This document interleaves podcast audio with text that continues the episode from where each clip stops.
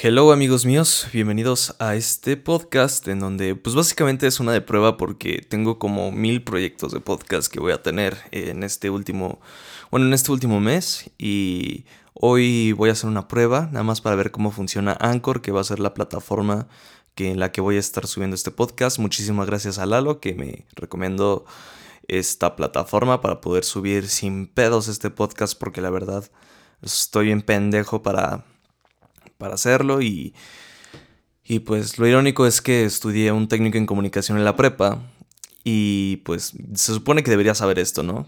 Pues sé de micro, sé de la ching, de todo. Este, y la verdad es que no sé cómo subirlas. Simplemente pude haberlas subido a YouTube o no sé. Pero la verdad es que YouTube eh, no se me hace un lugar adecuado nada más para subir audios y la madre. Probablemente esté haciendo como videos, pero no sé. No sé, es algo que voy a tener en cuenta.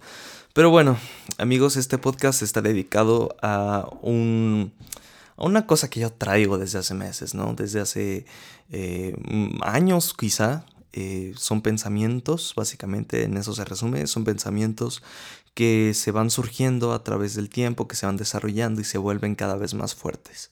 Eh, pues como lo dije, este podcast se llama Tok Tok Tok, ¿quién es? no es la copia de Tok Tok, la película y la obra de teatro, eh, porque cuando estaba haciendo las investigaciones para saber si había otro proyecto con este nombre, eh, pues me di cuenta que había una película que ya vi que está buenísima, que es la de Tok Tok, una comedia eh, obsesivamente divertida. Y la verdad es que no se me ocurrió otra idea para el, para el podcast como tal, pero pues voy a intentar hacer algo con este nombre. A ver si no me demanda alguien. Simplemente es un proyecto en el que voy a compartir mis pensamientos que cada vez están ahí más frecuentes. Y pues es algo, no es algo que mi psicóloga me haya dicho, porque estoy yendo a terapia para ello. Pero pues para mí yo creo que es lo más conveniente que para poder hablar con alguien, no sé, se me ocurrió hacer esto. Y no es ni mucho menos ni para llamar la atención ni nada, es solamente para contar mis experiencias. Y para que a ustedes no les pase algo similar o si ustedes, eh, perdón, si están, están, perdón, si ustedes están sufriendo algo parecido, pues eh, bienvenidos, este es su espacio para poder comprendernos entre colegas, ¿no? Entonces, pues vamos a comenzar con un tema que, en el que vamos a, a ir básicamente. Yo hace unos cuatro años, más o menos, exactamente un 30 de septiembre, chamamador, exactamente un 30 de septiembre me dio mi primer ataque de ansiedad. ¿Cómo? No lo sé, pero ahí tengo mis ideas, tengo mis teorías que se los voy a contar más adelante. El caso es que tuve mi primer ataque de ansiedad, me acuerdo que estuvimos en en el cine, estaba con mi familia, fuimos a ver una película llamada Miss Peregrine y los niños peculiares una película que mi hermana anhelaba ver. Este, y. Y la verdad es que pues, yo también andaba emocionado. Íbamos al cine de noche, me gustaba. Yo comí crepa y la madre, palomitas, refresco y todo. Y en plena película de repente, eh, eh, pendejo. Perdonen si se me sale como una S al final cuando no, no, debería. Este, es una cosa que tengo desde chiquito que no sé cómo formular las, las palabras. El caso es que estaba yo en el cine y de repente en plena película, como a los 50 minutos, una hora de que ya había iniciado, empecé a sentir como una falta de respiración así. Y yo así, a la madre, ¿qué está sucediendo, no? Y después empecé a sentir la típica taquicardia, la que sientes que te va a dar un infarto. Entonces a partir de ahí empecé a entrar como en pánico. Y comencé a decir dentro de mi cerebro, en mis pensamientos, dije, no, esto ya valió madres. Eh, ya me estoy muriendo, me va a dar un infarto. Entonces me salí, me salí a calmarme un poquito porque dije, no, esto a lo mejor no es un infarto, a lo mejor te espantaste y eso. Eh, me fui directo al baño, le dije a mis papás, voy al baño, ahorita vengo. Y pues me fui al baño directo, me eché agua y me tranquilicé y me acuerdo que yo traía una libreta. Eh, que, siempre traigo una mochila, un tipo mariconera. Eh, no falta el pendejo que dice, ah, mariconera es maricón. No, güey, no, ese no. Eh, traía una mariconera y traía una, un cuaderno porque a mí me encantaba escribir, ¿no? Entonces empecé a notar esta siguiente frase, ¿qué es este miedo a morir, no? Porque yo pensaba que yo me iba a morir en ese momento. Y pues no, no pasó, no me morí afortunadamente. Me regresé al cine y oh sorpresa, más bien me regresé a la sala. A los dos minutos de que ya me había calmado y yo sorpresa comenzó otra vez la taquicardia, comenzó otra vez la falta de aire. Y entonces dije, no, esto ya no es normal, al chile me va a dar un infarto. Entonces le llamé a mi papá y le dije, para que no, no molestara a la gente del cine, para que me dijeran, eh, cállate puto, y yo ahí muriéndome, ¿no? Eh, me fui al cine, me pendejo, me fui con mi papá y le dije, vente, necesito hablar contigo. Así todo nervioso y me dijo, ¿qué tienes ya fuera de la sala? Y me, le dije, es que me estoy, sintiendo mal. Y me dijo, a ver, pásame tu mano. Y me tomó el pulso con la, con la muñeca. Y después me dijo, no, si tienes una taquicardia fuerte, te voy a llevar al hospital, ¿no? Entonces le dije, necesito aire, porque si necesitaba un poquito de aire me salía a la terraza del cine. Era el Cinemex de, ahí de, de, galerías, aquí en mi ciudad. Ya ven que para los que viven en mi ciudad, para los que, para mis amigos que están escuchando esto, hay una terraza donde, pues luego hay mesitas, están unas escaleras eléctricas cuando, cuando todo era normal y no, no había, no había pandemia. Eh, básicamente así. El punto es que eh, ya cuando estaba en la terraza, mi mamá de repente llegó y me dijo, ¿qué te pasa? ¿Qué te, qué, qué te está sucediendo, no? Yo le dije, no, pues al chile me estoy sintiendo mal. Y, y pues ya, mi hermana toda emperrada porque... yo digo que está emperradísima porque era la película que más quería ver en todo el año. Y pues no pudo porque pues ahí su pendejo tenía unas neuronas mal conectadas. Y pues eh, pues me sucedió el ataque, ¿no? De pánico. Y, todo esto, pues terminó en el... Déjeme le bajo la ganancia esto. Mm, terminé en el hospital. Así como lo oyen, terminé en el hospital. Y... Sí, me atendió primero, o, sea, llegamos a urgencias y yo gritaba, ayúdenme, que la chingada, ¿no? Y pues ya, llegó una enfermera, me, me midió el nivel de, saturación en la sangre. Y normal, 95, 96, normal. Me tomó la presión normal. Eh, frecuencia cardíaca normal. Yo decía, ¿qué pedo si acabo de tener un ataque cardio horrible? Y ya me dijo, no, pues les voy a traer al doctor que, que les, va, les va a atender ahorita en hora de guardia. Y llegó un doctor así vestido de traje, así todo chingón, y la madre me dijo, ¿qué tienes? Y yo, pues me falta respirar y me está dando ataques al corazón, qué chingados. Y ya fue cuando el doctor ya me volvió a, medir los niveles de saturación en la sangre, bueno, en el oxígeno, perdón, bueno, sí, de oxigenación en la sangre. Y otra vez la presión y todo, y me dijo, mira, todo está bien, más tu cerebro no. Eh, más bien tu mente, porque en realidad es tu problema, más bien, tu problema es neurológico. Y yo así de, ah, cabrón, ¿cómo? Y pues ya me recomiendo, ya cuando te recomiendan simplex es que ya valió madres, ¿no?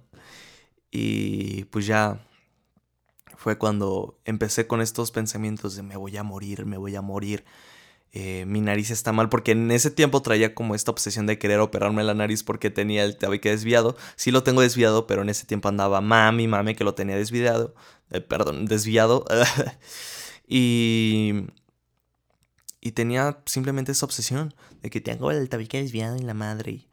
Este, porque me faltaba el aire, me faltaba respirar. Y sí, este, hoy en día mi otorrino eh, me dijo que pues, sí tenía el tabique chueco, como como carretera libre, güey, no sé. El punto es que en ese tiempo pues traía esos pensamientos y no sé si los canalicé hacia ese ataque de ansiedad porque me faltaba respirar y sentía que me iba a morir. Y me acuerdo que el día post ansiedad me dieron otra vez los ataques. No fue una, no fueron dos, no fueron tres ataques de pánico, fueron 14, güey. 14 ataques de pánico entre la noche, la madrugada del 1 de octubre donde me llevaron al hospital y el día en el que andaba eh, espantadísimo porque cuando te da un ataque de ansiedad no sabes realmente lo que va a pasar contigo, no conoces realmente el trastorno como tal. Mm, Es una sensación que no se lo desea a nadie, pero de todos modos les tiene que pasar porque es un mecanismo de defensa que tu cerebro tiene para poder defenderse. Y para decir que todo está bien, pero pues, libera una adrenalina impresionante. Eh, el hipotálamo hace muchas cosas, amigos. La verdad, el hipotálamo hace muchísimas cosas. Bueno, el punto es que a partir de ahí, pues ya tenía estos pensamientos, ¿no? De que me iba a morir y todo. Y mis papás, eh, pues son mucho de, de remedios, de mitologías y todo lo demás, ¿no? Y me, bueno, optaron por llevarme a un numerólogo. Que es un numerólogo, es una persona que te saca números a través de espiritualidad y la madre. Y te dice cuánto se. qué, qué va a pasar con tu vida y que la chingada. Bueno, ya saben. Eh, pues me llevaron ahí, que para ellos fue un sinónimo de psicólogo, pero en realidad no hace eso un psicólogo. Eso va a ser para otro tema. Eh, pero pues, entiendo el punto, entiendo que mis papás me quisieron apoyar en la cuestión de salud mental, pero a nivel espiritual, a nivel... No sé qué traía ahí en ese momento, pero eh, sí me veían como mal en ese aspecto. Pues ya me duré días tomando simplex y todo. Y de repente, por estos pensamientos de saber qué tenía, empecé a investigar trastornos mentales en internet Oh, sorpresa, no hagan eso mientras tienen ataques de pánico concurrentes, crónicos, básicamente. Eh, es pésimo investigar enfermedades por internet porque te las crees y más cuando tienes un trastorno, ¿no?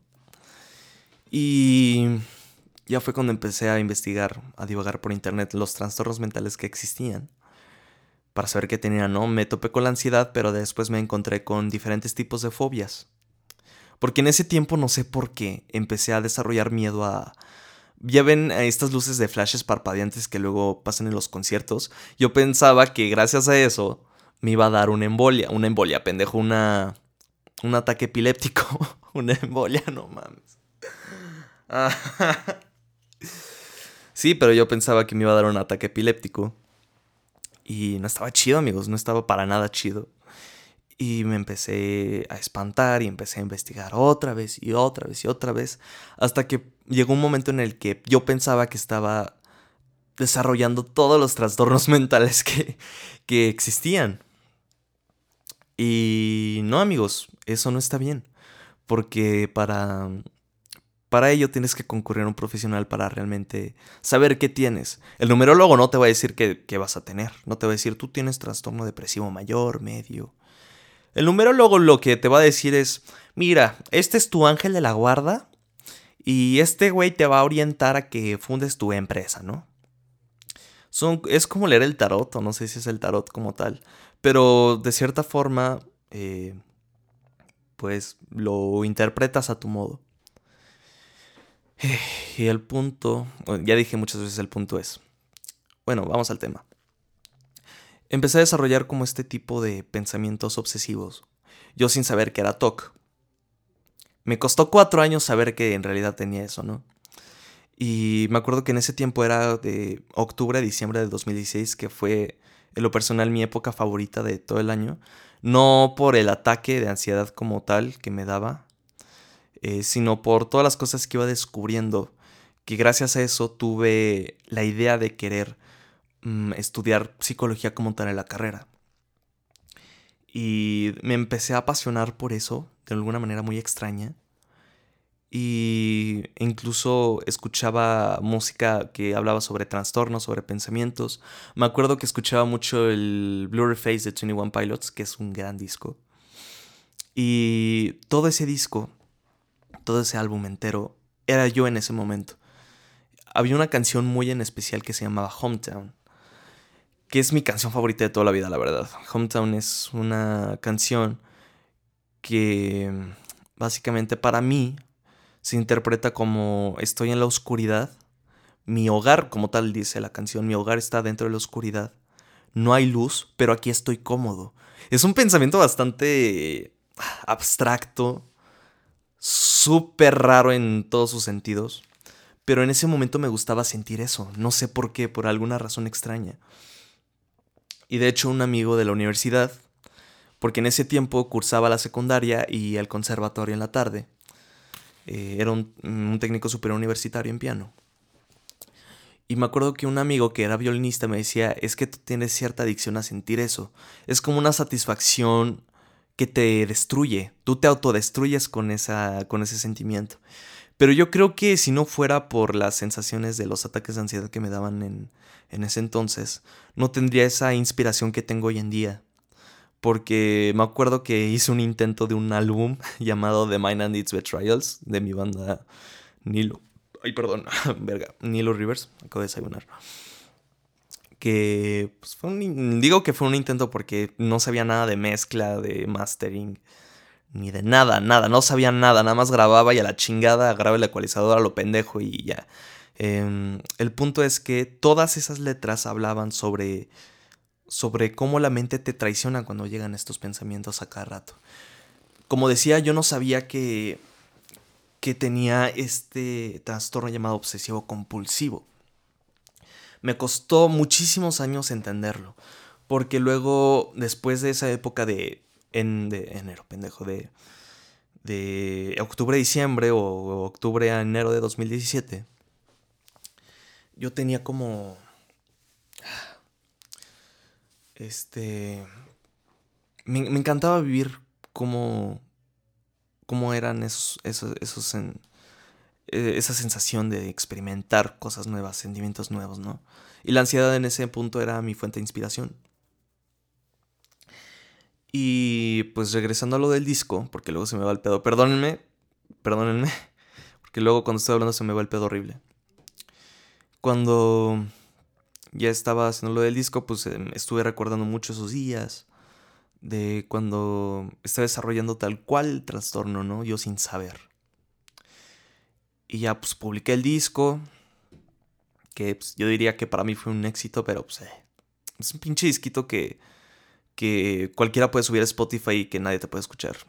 Subir tus cosas a Spotify a otras plataformas no es sinónimo de tener éxito. Eh, el punto, el punto es que eh, pues empecé a, en esos meses ya de enero a, de enero a, mm, se puede decir, de enero a junio de, de 2017 yo tenía 16 años. Empecé con los pensamientos filosóficos que, oh cuidado, cuando empiezas a filosofar necesitamos tener un límite para poder pensar. Porque luego hay pensamientos filosóficos que pueden llegar al borde de cambiar tu percepción. Eh, les voy a decir mi caso que fue bastante extraño.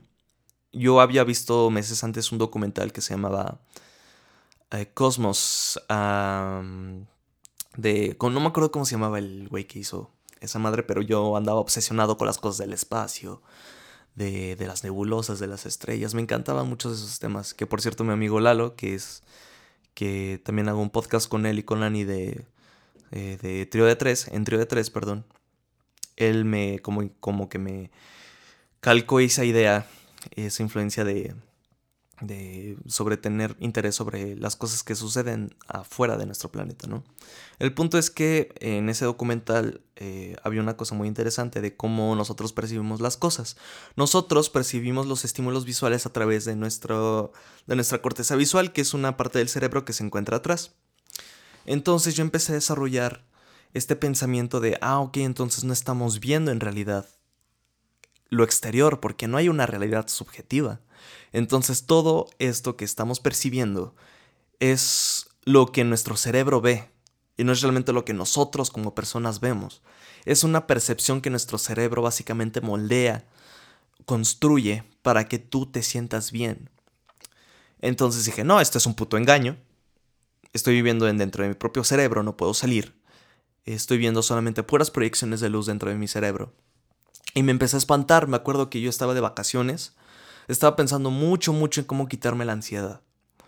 Y de repente una noche de, eh, de regreso al hotel, estábamos en Acapulco, bajándome del carro, de repente empecé a sentir, o sea, de repente el pensamiento de la percepción visual regresó muy cabronamente, que empecé a sentir como mi mundo se encerraba hacia algo oscuro. Empecé a sentir como una... Fue mi primer ataque de irrealidad, mi primer episodio de irrealidad. Y empecé a, me acuerdo que mi papá me había pedido un favor para que subiera al cuarto y le trajera algo para que se lo bajara al lobby. Y no bajé, no bajé y me quedé en la cama porque decía, no, todo lo que estoy viendo es un engaño. Mi papá no existe, mi mamá no existe, mi hermano no existe, mi familia no existe, mis abuelos que estaban ahí en ese entonces no existen. Todo está dentro de nuestro cerebro, incluso en la percepción auditiva también me llegó a pasar, pero eso fue un año después. Y empecé a decir, no, esto no existe. Ya valió madres, esto es un engaño de nuestro propio cerebro, ¿por qué la vida es así? Entonces fue cuando entendí que socialmente construimos nuestras propias percepciones en el sentido de que nosotros no pensamos realmente cómo vemos, cómo oímos, cómo sentimos las cosas. Y me empecé a espantar. Duré meses así y hasta la fecha sigo con ese tipo de pensamientos, aunque ya no tan frecuentemente. Ahorita ya veo todo normal, como si fuera un niño así, viendo las cosas tal cual y como son, sin pensar que en realidad es un producto de mi cerebro. Más no de tu imaginación, la imaginación es otra cosa porque eso lo había canalizado como imaginación, pero no, es realmente lo que ves, lo que tu cerebro te da y es un regalo. Pero en ese tiempo decía, no, esto es un puto engaño. Y me lo callé por mucho tiempo. Me lo callé y es cuando el trastorno empezó a desarrollarse más cabronamente. Y ya fue cuando este año sucedieron muchísimas cosas en la preparatoria, en la secundaria sucedieron cosas que a mí no me gustaría que, hubiesen sucedido, ¿no? Siempre tuve pleito con la escuela en cuestión social, siempre, siempre tuve pleito. Y una de las cosas de, de, de, que causaron mis ataques de ansiedad fue, fue una vez que estaba en la secundaria, yo tenía una mejor amiga que se volvió bien mamona, saludas a, a tú ya sabes quién eres. Este, que hasta la fecha seguimos este, en contacto y eso. Pero en ese tiempo era mi mejor amiga. Y cuando se cambió de escuela, coincidió con la mía. Ella se cambió a mi escuela. Yo decía, ah, la vamos a pasar súper a toda madre y todo. Y no, se volvió súper, súper, súper mamona. Y empecé a sentir como este tipo de rechazo otra vez, porque desde la primaria sentí este tipo, eh, este tipo de rechazo. Y me acuerdo que una vez en ese tiempo me invitó a su cumpleaños, me invitó a comer a las alitas.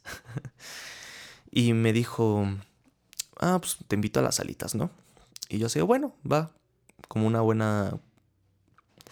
Como yo lo sentí como una cosa para reconciliar, un episodio para reconciliar, ¿no? Y pues estaban ahí todos mis compañeros, algunos que en la infancia me llevaba y que en ese tiempo ya no, ya no tanto, nada más tenía... Todos mis amigos eran de grados más abajo, como yo iba en tercero de secundaria y mis amigos, que les mando un abrazo, eran de segundo grado, eran de, segundo de secundaria, y eran las personas más chingonas que pude haber conocido. Bueno, el punto es que estaba ahí todo incómodo en tercero de secundaria, ahí en las salitas, comiéndome mis boneless.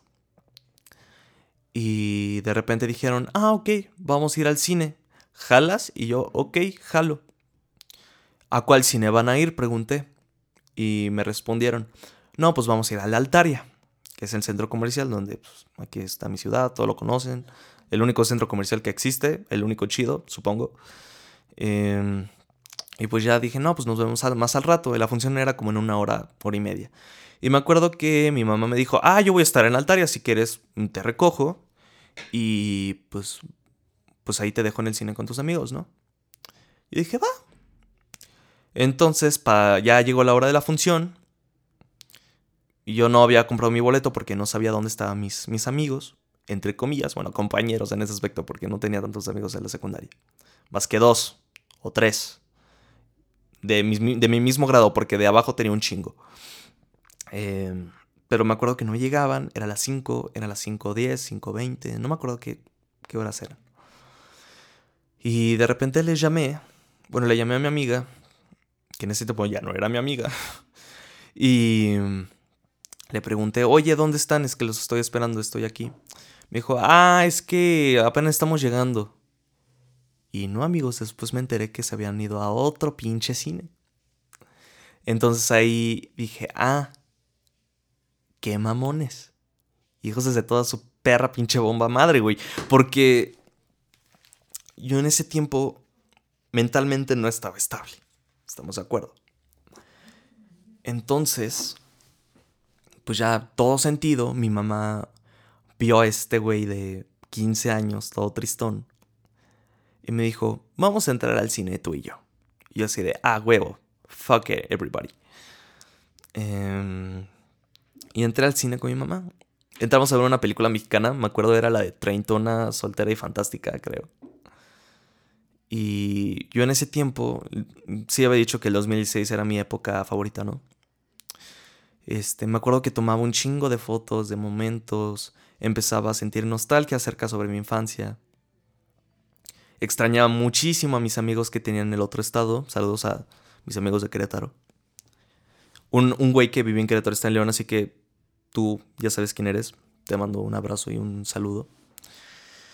Eh, el punto es que empecé a, a extrañar mucho esos momentos felices en donde yo era bastante hiperactivo, era, era bastante feliz, ¿no?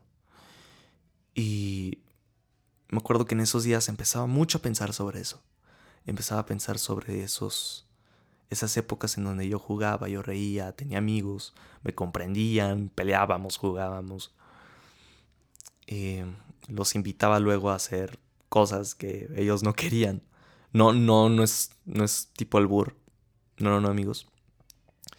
Me refiero a que yo de niño me acuerdo que tenía esta obsesión de querer hacer mis propios shows y mis propios conciertos. Entonces yo obligaba a mis amigos a que me acompañaran a hacer eso, ¿no? Y este güey así de, bueno, estos güey así de, ah, este cabrón ahora qué quiere. Y decía frases de mis películas de conciertos favoritos. Era un pinche niño autista, ¿no? Este... No puedo, no me pueden decir nada en contra de los autistas, güey, porque yo tengo este, un tipo de espectro que ya no está tan desarrollado afortunadamente. Eh, pero gracias a ese trastorno pues tengo esta personalidad que tengo, ¿no? Pendejo, tengo que tengo. Eh, bueno, el punto es que estuve ahí en el cine con mi jefa y sentí bonito porque esos momentos de las que estás con tu familia viendo una película independientemente de que sea buena o mala, pues sientes que las cosas están yendo bien y que no todo está perdido. Y ese día me la pasé muy bien con mi mamá, me acuerdo mucho. Me la, pasé increíble. Y ella siempre fue como la, la que me entendía en ciertos aspectos de la salud mental, ¿no? Bueno, el punto es que ya pasaron los días eh, y en ese tiempo, mm, por ese suceso, me quería yo cambiar de escuela. Y me acuerdo que hablé con la directora. Saludos a, a la directora del Colegio Nuevos Horizontes. Que me estimaba muchísimo. Me estimaba bastante. También a la coordinadora. Tú ya sabes quién eres. Un saludo enorme. Em, me acuerdo que me decía, no, es que no te, no te, tienes que ir, es que aquí te queremos mucho. Y la madre yo decía, es que mis compañeros no. Y ahí fue cuando entendí, cuando me dieron una bofetada, con guante blanco. En la que me decían, mm, no tienes por qué hacerle caso a estos güeyes. Cuando tú en realidad vas a la escuela a lo que vas a estudiar. Lo que sí es que te enfrentas a un círculo social en la que tienes que lidiar y yo sí de por sí no soy tan bueno socializando. Últimamente ya como que voy lanzándome más fuera de mi zona de confort para hacer más amigos, para hacer eh, más como... Sí, más social. Y la verdad es que me he sentido bastante bien con ello, pero en ese momento no era para nada social, me cagaba ser amigos. Y los únicos amigos que tenía eran los de esos tres que tenía en el mismo grado y, y el chingo que tenía en, de mis amigos de segundo, ¿no? Entonces ya me convencieron, hasta me acuerdo que me trajeron pastel, mi maestra mi, maestra de inglés, que, Yolanda, Yoli, Yolis, un saludo a mis Yolis, que ella también fue una fuente de inspiración para poder quedarme y decir, fuck everybody. No necesitas por qué, este... Ay, perdón, se me bloqueó la Mac. No, no, necesitas por qué hacerle caso a las personas, ni mucho menos ser sociable con los demás. No estás obligado cuando tú vienes a aprender en realidad. Y aprendí muchísimas cosas de esa, de esa maestra. De verdad, aprendí un chingo de cosas. Era como nuestra mamá en grupo, nuestra mamá Yolis. Y que hasta el momento pues sigo manteniendo contacto con ella, un saludo enorme. Y sí, fue mi motivo para yo quedarme. Me acuerdo que iba a ir a una preparatoria, una preparatoria, una secundaria, que era mi sueño. Ahí aprendía música, aprendía más cosas culturales, pero no valía la pena solamente medio año aprender sobre eso ya. Entonces decidí quedarme dentro de la secundaria. Y aparte, siempre me amaba porque yo, yo fui alumno fundador de, de, esa escuela y me terminé egresando. Y entonces yo siempre me amaba en ese entonces de que yo era fundador y que la madre. Sí, era bien castrante, güey. Era bien castroso. Y. Mm, y pues ya. Eh, en esos tiempos yo sentía esa. como ese rechazo, ¿no? Pero a mí me valía madre, la verdad. No sentía que. Bueno, en ese tiempo ya. Ya no sentía que iba a tener ese tipo de rechazo hasta que llegó la, la, la primaria. Bajé de la secundaria a la primaria, amigos, perdón. Este, me acuerdo que después fui a la prepa. Iba todo bien hasta que, eh, bueno, en el episodio del otro podcast que tengo con Andrés Díaz de León,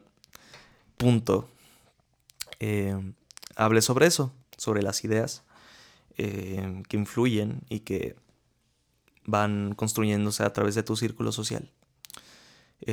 pero conté una anécdota que lo iba a contar aquí, pero pues ya lo conté en el otro podcast para que vayan a verlo, link abajo, para los que están en YouTube.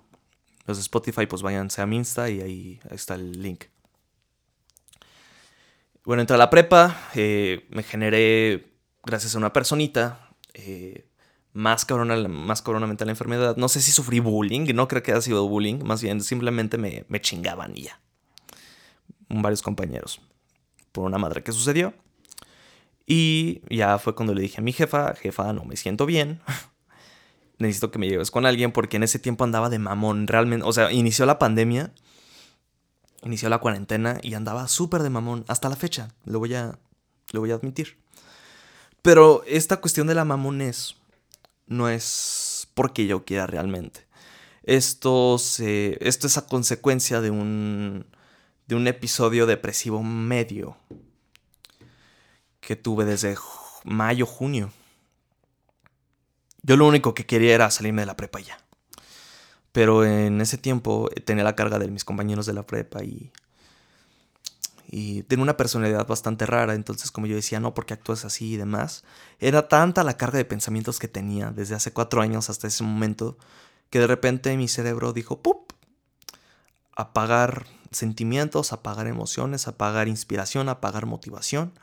Y ojo amigos, la depresión no significa llorar, porque luego hay personas que, que empiezan a hacer un chilladero y empiezan a decir, ay, estoy depre, güey, ay, se me cortó, güey. Eso no es depresión. Si al día siguiente ya estás con otro güey o con otra huella, no es depresión. Simplemente hiciste un berrinche del que pues, cortaste, cortaron, pero si hay casos en el que eh, una relación muy bonita, pues truena, perdón, una relación muy bonita truena, truena.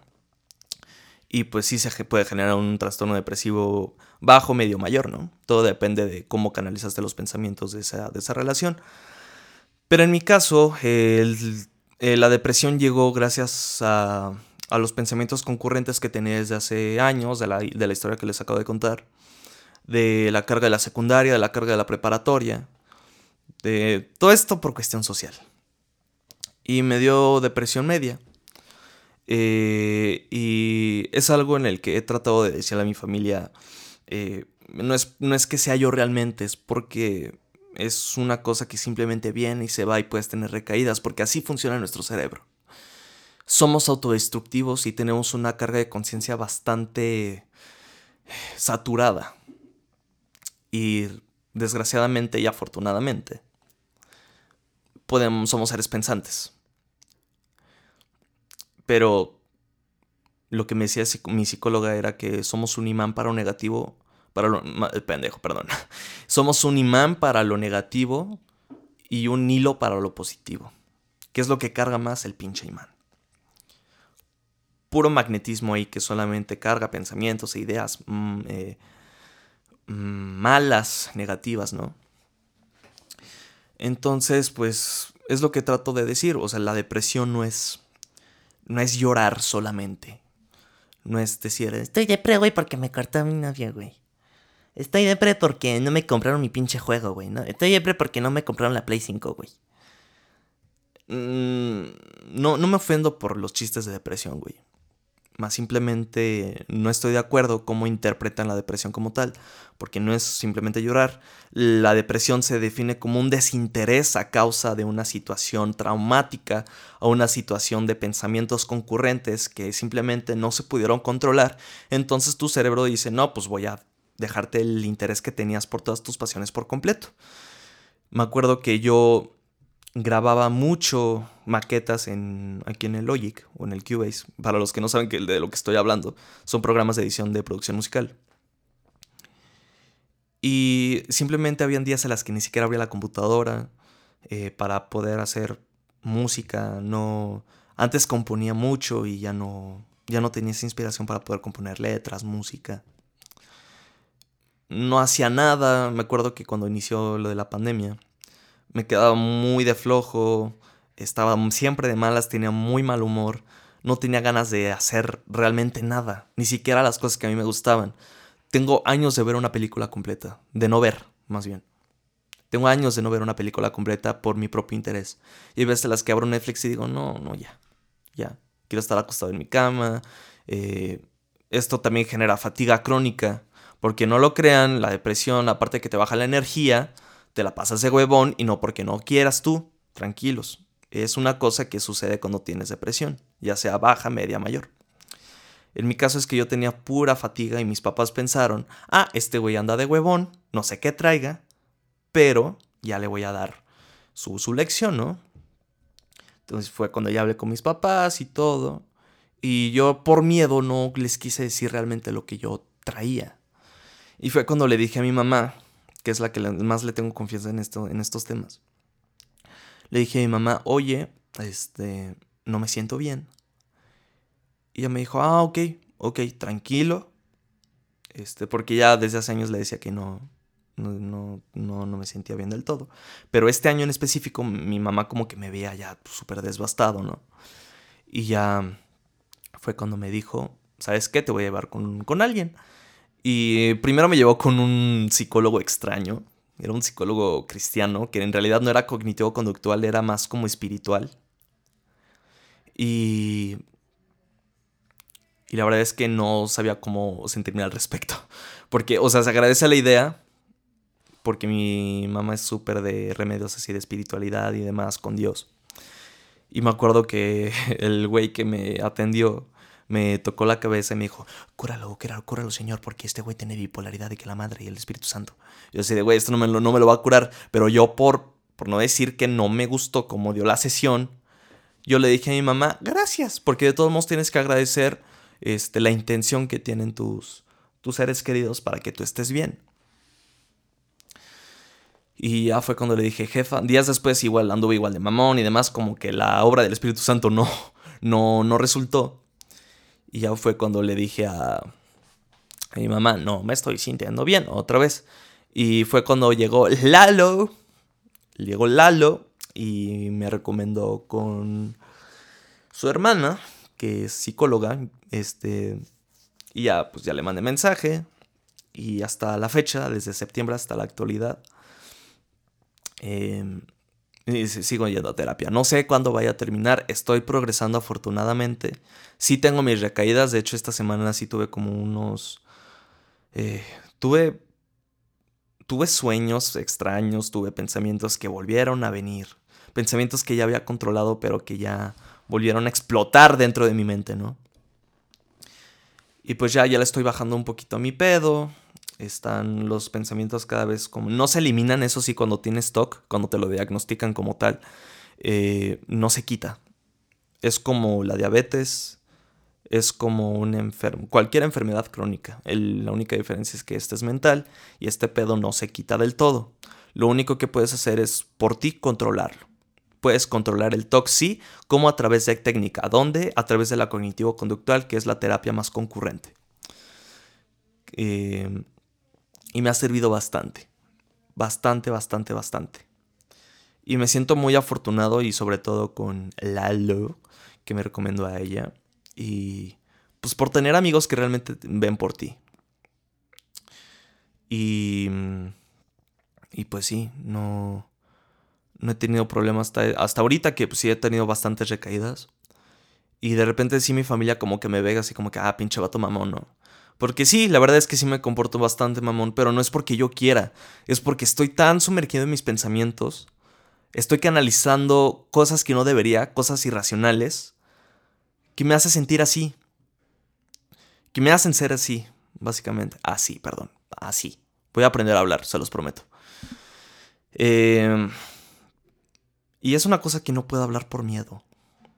Por decir es que no, no me siento del todo bien todavía. Porque luego van a decir, nah, es que, bueno, yo siento que dirían que, que entonces para qué te estamos pagando la terapia, que la chingada. Es un proceso. Es como una gráfica, es como la gráfica de, de la epidemia del COVID en México, ¿no? Baja, digo, sube, baja y vuelve a subir. Ese es mi progreso básicamente en mi estado mental. En cualquier trastorno, amigos en cualquier trastorno y no hay que tener miedo a pedir ayuda. Sea racional, sea irracional, para eso está el profesional. Si no te funciona el psicólogo, si no puedes tú controlar, incluso el psicólogo te lo dice, si tú en tres meses no, yo no veo mejoría, si no veo control sobre ti, a lo mejor ya es un factor biológico, a lo mejor tienes que ir con un psiquiatra o con un neuropsiquiatra a checar si no hay un desbalance químico dentro, dentro de tu cerebro y eso es lo que te está provocando que tengas este tipo de pensamientos, que tengas ciertas conductas, que estés desarrollando ciertos trastornos que tú que tú vayas originando. Y no hay que tenerle miedo. Y de hecho mi maestra de canto en la universidad me decía, eh, no hay que tenerle miedo a pedir ayuda, porque mi maestra tenía eh, depresión mayor. Y me dijo, no hay que tenerle miedo incluso a las pastillas. Y es algo que lo que mi familia está súper peleada de, de. es que, sí, no, tampoco voy a decir que las pastillas no crean dependencia, porque sí crean dependencia. Eh, eh, ¿Cómo se llama este pedo? El... Ah, yo voy a decir ibuprofeno, güey, pero... Eh, este pedo que... El ribotril. El ribotril es un medicamento que creo que te calma. Y, real, y lo recomiendan varios psiquiatras para la depresión, para la ansiedad y demás. Pero es un medicamento bastante complicado. Eh, que crea bastante dependencia, pero si tú no puedes controlar esos pensamientos, si tú no los puedes canalizar de manera fácil, ahí es cuando entra la medicina como tal. El psicólogo no está peleado con el psiquiatra, ni el psiquiatra está peleado con el psicólogo. ambos pueden puede ser que sean colegas porque se especializan en el cerebro se especializan en la conducta. Porque luego dicen, es que eso de, las enfermedades mentales lo ve el psiquiatra, no el psicólogo. Güey, es la conducta del ser humano, es el cerebro, se estudian, punto. Eso es lo que hace un psicólogo, estudia la conducta y los trastornos y procesos mentales del ser humano. Al igual que el psiquiatra, lo único, lo único, la única diferencia del psiquiatra es que el psiquiatra estudió medicina, tuvo la especialidad en psiquiatría, él, puede recetarte medicamentos y él lo ve a través de estudios para ver si no tienes desbalances químicos. Hay una rama similar a la psiquiatría.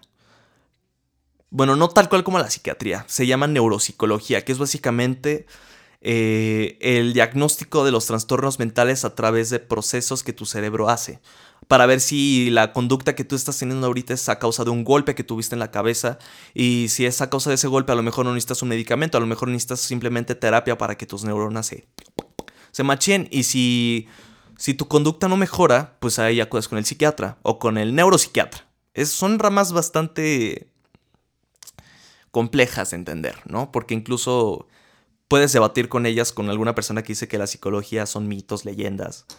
Eh, no sé, espiritualidad. porque es una cosa bastante mal explicada. Me, me, he topado con personas que dicen que la psicología es eso, que es los números, que la, que la vida y que la madre, que el life coaching. No, güey, no. Se los vuelvo a repetir, la psicología es la rama de la ciencia que estudia los procesos, los trastornos y la conducta. Más bien, me, expliqué mal. La psicología es la ciencia la rama de la ciencia que estudia los procesos mentales, los trastornos mentales, el comportamiento y la conducta del ser humano y su comportamiento en sociedad. Que es, ya es más a la rama de psicología social. Pero es eso, la psicología es una ciencia. Le costó muchísimo trabajo a esta materia ser considerada ciencia porque eh, es básicamente el estudio del cerebro humano. Nada más que el psicólogo se encarga de estudiar el comportamiento como tal. Del por qué, por qué te comportas de ciertos modos, por qué eres así y demás. Y tú ahí diagnosticas si es un trastorno o no. ¿Mm? Es como la homosexualidad. No, todos pensaban que era un trastorno. Y en realidad no, es así como tú eres. Es así como tú no, no, no naces siendo así. Yo digo, yo digo. Pero... Mm, em, se me fue el pedo. Em, ah, sí. Tú no naces siendo así, entre comillas. No tengo toda la razón absoluta. Pero todo esto de las conductas es gracias al, a cómo tú te mueves con tus círculos sociales cercanos o lejanos. Tú cómo te comunicas con tus compañeros, con tus amigos, con la gente que te da ciertas ideas y no está mal. Pero ya, dentro del contexto de la psicología como tal, es eso. Y pues bueno, ya regresando, pues me sirvió mucho la, la terapia cognitivo-conductual, que es la primera y la más eficaz de la psicología clínica.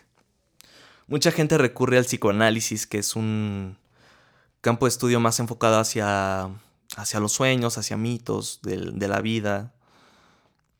Pero me acuerdo que yo quería ser psicoanalista y pues no, ya cuando investigué más a fondo dije, ah, Freud es un pendejo. Sí, la neta, Freud es un pendejo. es un gran genio para filosofar, pero neta, para llevarlas a cabo la medicina y hasta la psicología como tal, sí está bien estúpido este güey. La verdad, son ideas bastante estúpidas que sí coinciden, perdón, que sí coinciden en ciertos eh, puntos, pero eso ya de la hipnosis y la que la chingada, no, en realidad no. Cuando realmente quieres tú controlar un trastorno que tú estás sufriendo, tú necesitas ir con alguien que sepa de ello. El cognitivo conductual es el ideal. Y es el que te diagnostica. Y no siempre te tiene que dar de a huevo el diagnóstico.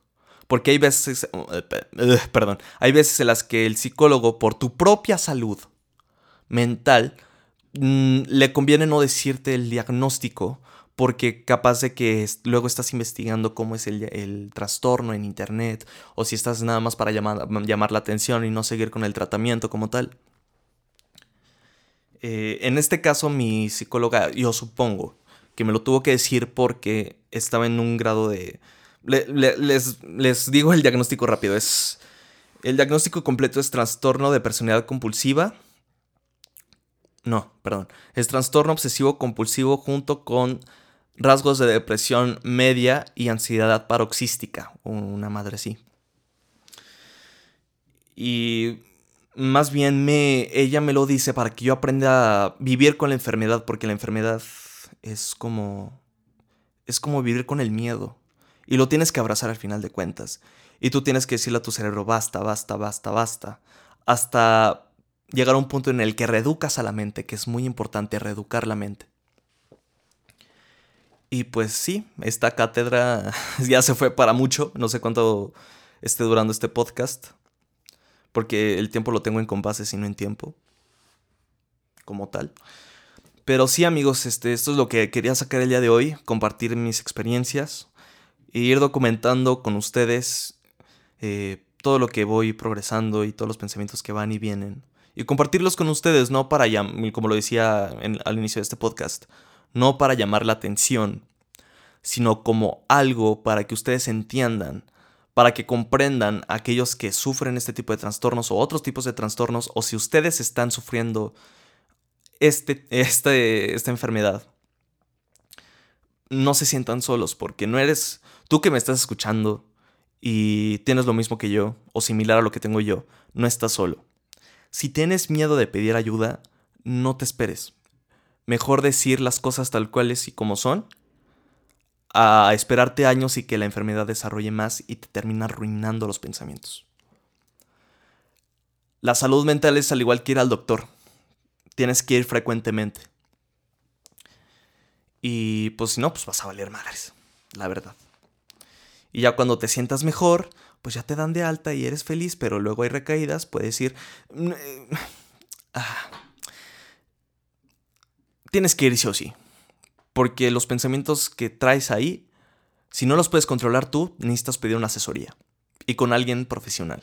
Y con alguien que esté especializado en el campo. Es lo único que quiero decir. No te sientas solo. Yo aquí estoy contigo. Y vamos a ir luchando contra ello juntos en estos episodios. No sé cuánto vaya a durar este pedo, pero yo siento que vamos a dar un buen progreso entre tú y yo que me estás escuchando. Y si tú eres una persona que conoce a alguien que se siente decaído, que está así con la mirada hacia abajo, probablemente tenga algo, así que no pierdes nada en ofrecerle ayuda. Decirle, mire, mira, este, te estoy viendo mal, ¿Te sientes bien? ¿Quieres que te recomiende con alguien? Porque eso es válido y eso es cuando tú ves realmente por un amigo, por un familiar, por un compañero que realmente estimas. Eso es importante. La salud mental es importante y hay que aprender a comprenderlo. Porque mucha gente dice que las enfermedades no las originamos nosotros porque quisiéramos, por querer llamar la atención, y no es así. El ser humano es autodestructivo. Nuestro cerebro funciona de una manera tan compleja que incluso se siguen realizando estudios y más estudios y más estudios de cómo el cerebro funciona correctamente. Son cables bastante complejos conectados dentro de nuestro sistema nervioso central. Y no está mal pedir ayuda. No le tengas miedo a un psicólogo, no le tengas miedo a ir con un psiquiatra, un neuropsiquiatra, un neuropsicólogo. Porque es importante. Porque una enfermedad... Eh, porque una enfermedad... Una enfermedad mental realmente te puede matar al igual que un infarto. Es que Jorge, no estás exagerando, no. Si tú tienes estrés, puede llegar a que te dé una parálisis facial. Puede llegar a que, no sé, incluso te den, te den enfermedades por ello por la, mm, me imagino, mm, no sé, creo que la, cuando la depresión llega, se te bajan las defensas muy cabronamente y te llegas a enfermar. De gripa, un resfriado. Por eso hay que no tenerle miedo a, a pedir ayuda. El cerebro es bueno y malo a la vez, pero hay que aprender a controlarlo. El cerebro no te tiene que controlar a ti, o sea, en cuestión de mente, no del cerebro físicamente, la mentalidad de tu cerebro lo necesitas cambiar tú. Porque tampoco es que le puedes decir al corazón, párate y tu cerebro ya desconecta las neuronas que van hacia tu corazón y pues ya deja de funcionar. Los pensamientos básicos puedes controlarlos tú sin ningún problema siempre y cuando pidas ayuda. Si no necesitas ayuda y los puedes controlar, te felicito. Si no puedes, pide una asesoría. Y es de a huevo. Te lo digo porque, pues, yo no quiero que pidas ayuda tiempo después como yo lo hice, por quedarme callado. Y esto es un juego de, sin bromear, de vida o muerte. Y desgraciadamente hay personas que por no tratarse llegan al borde del suicidio. Y esto no está chido. Eso no está chido. Plantéate metas. Que te valga verga si no es profesional. Pero a nivel personal sí hazlo. Porque es importante. La salud mental es un logro hacia ti. Porque así puedes liberar todos esos pensamientos que no, que no deberían de estar ahí, desecharlos, o simplemente aprender a vivir con ellos, pero no dejar que lleguen a infestarse como un pinche virus. Primero estás tú. Y antes que nada de lo físico, tu salud mental es primero. Y bueno amigos, esto fue todo por el episodio de hoy. Muchísimas gracias por escuchar. Si les gustó, compartan. Y no sé si voy a subir esto a YouTube realmente. Pero pues así va a estar la cosa, amigos. Muchísimas gracias. Y recuerden, toc toc toc, ¿quién es? y nos vemos a la siguiente. Nos vemos en los podcasts que tengo con Andrés Díaz de León.